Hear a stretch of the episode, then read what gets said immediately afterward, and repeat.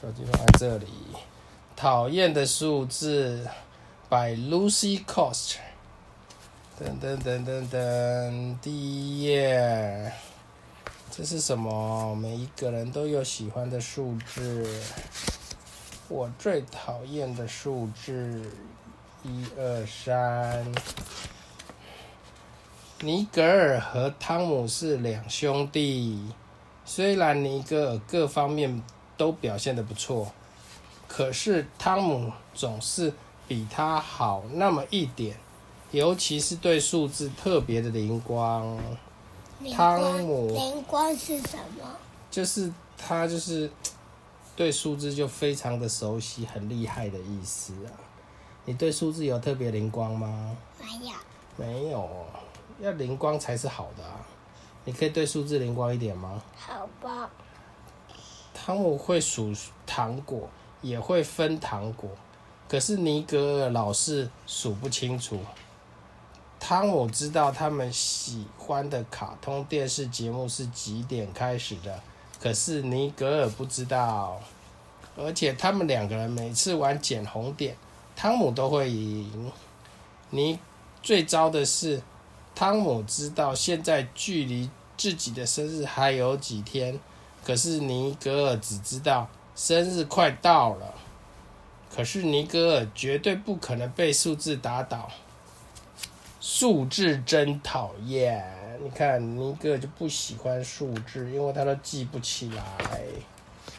星期六早上，尼格尔很早就起床了，他跑下楼。想看一看邮差来过了没有？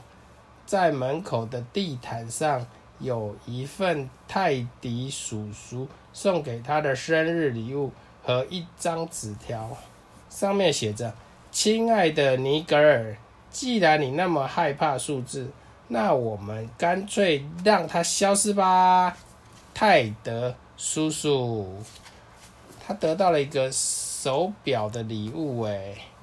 他手忙脚乱的把礼物拆开，里面是一只蓝色的大手表，旁边有一个红色的按钮。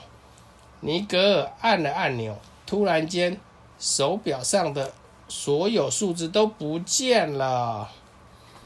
没有数字的神奇手表，没有数字就不知道几点啊！这什么怪怪手表啊？你会看时钟吗？尼格尔走进厨房，他看到妈妈在炉子上摆了一个很大很大的平底锅，里面有好多好多荷包蛋。妈妈难过的对尼格尔说：“哎，今天早上不晓得怎么搞的，我怎么数也数不清到底煎了多少蛋。”尼格尔发挥全力吃了好多好多。可是还是没办法把所有的蛋都吃完，只好把它们留给爸爸和汤姆了。妈妈也不知道数字是多少，就一直煎蛋嘞，因为他所有的数字都不见了。那他再按一下，他要再按一下，对不对？嗯。尼格尔吃完早餐后到外面玩，他看到邻居。琼斯先生正在搔头想事情，并且到处张望，好像不知道自己在哪儿似的。尼哥一看街上的房子，所有的号门牌号码都不见了。哦，没有门牌号码就不知道哪一个房子是谁家的喽。不好了，没有门牌号码，邮差先生一定不知道要把信送到哪里。那我的生日礼物怎么办呢？尼格尔有一点紧张哎，所有的人都不知道哪一个是哪房子是哪里的哎。在转角的小商店，尼格尔想要买他最喜欢的漫画，他从口袋里掏出了几个铜板来付钱。老板娘说：“哎，不行，尼格尔，这些铜板上面没有数字，是不能用的。”干脆你用其他的东西替代吧，数字都不见了，连铜板上的一块、两块、五块的数字都不见了。尼格尔打开钱包，里面只有一个用糖果纸包着的弹力球，这是他最喜欢的玩具，但也没办法，只好难过的把球交给老板娘。谢谢喽，这样就好办多了。他用弹力球换糖果，老板娘不要他的钱了。嗯，这个糖果吗？这个是这个是糖果，在这里这个手上，这是钱，钱上面的数字应该有写数字是几块钱，都不见了。汤姆看到这一切。因此，在回家的路上就一直嘲笑尼格尔。回到家后，尼格尔跑到厨房，他闻到一股蛋糕的香味，于是他开心的，也许妈妈是在帮我烤生日蛋糕。他越想越兴奋，可是妈妈没有看起来，却很烦恼。他说：“食谱上根本没有数字，我只好用猜的喽。”他一边说，一边把食材料倒进碗里。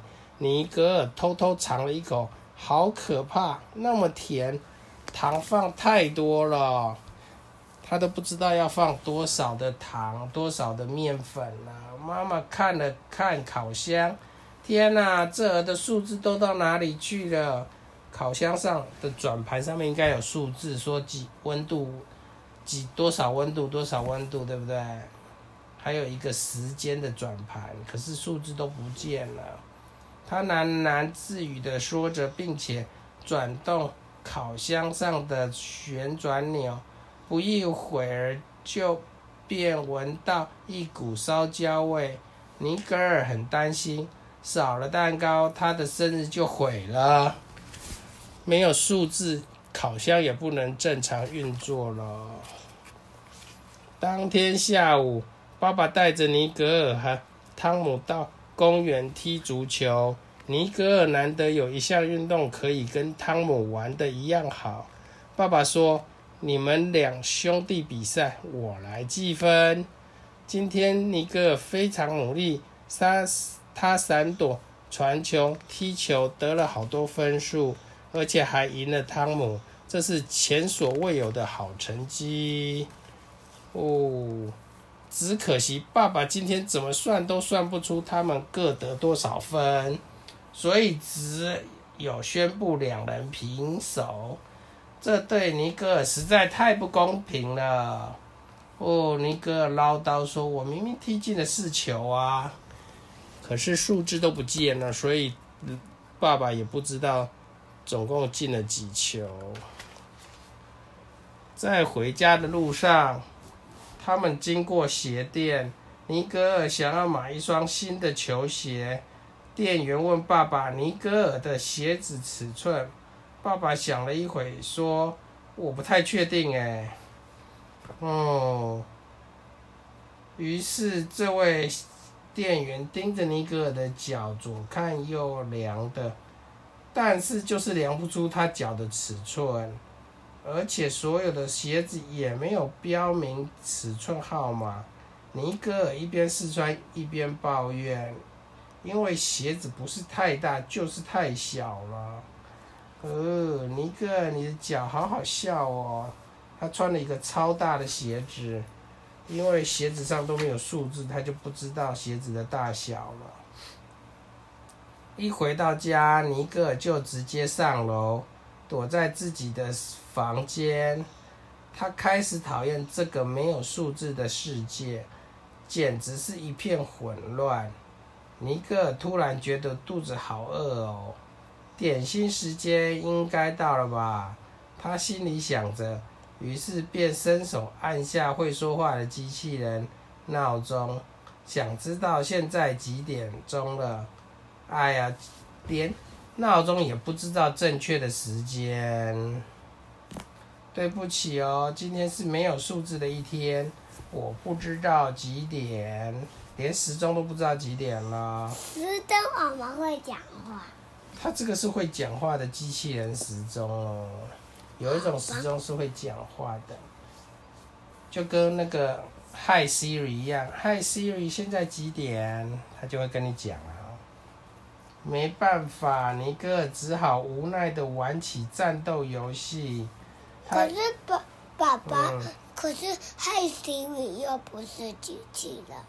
Hi Siri 也是一只，也是一个机器人啊。好吧。他就住在机器人里面。他一个一个数着海盗玩具，突然发现原来数字是这么有趣的。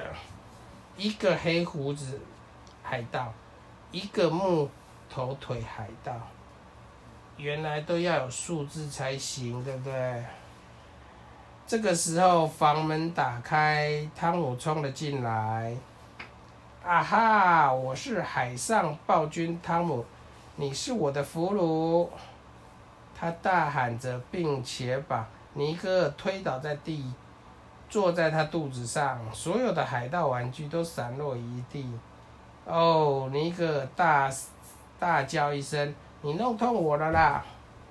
汤姆站了起来，注意到尼格尔的新手表，好酷哦！我也要一只。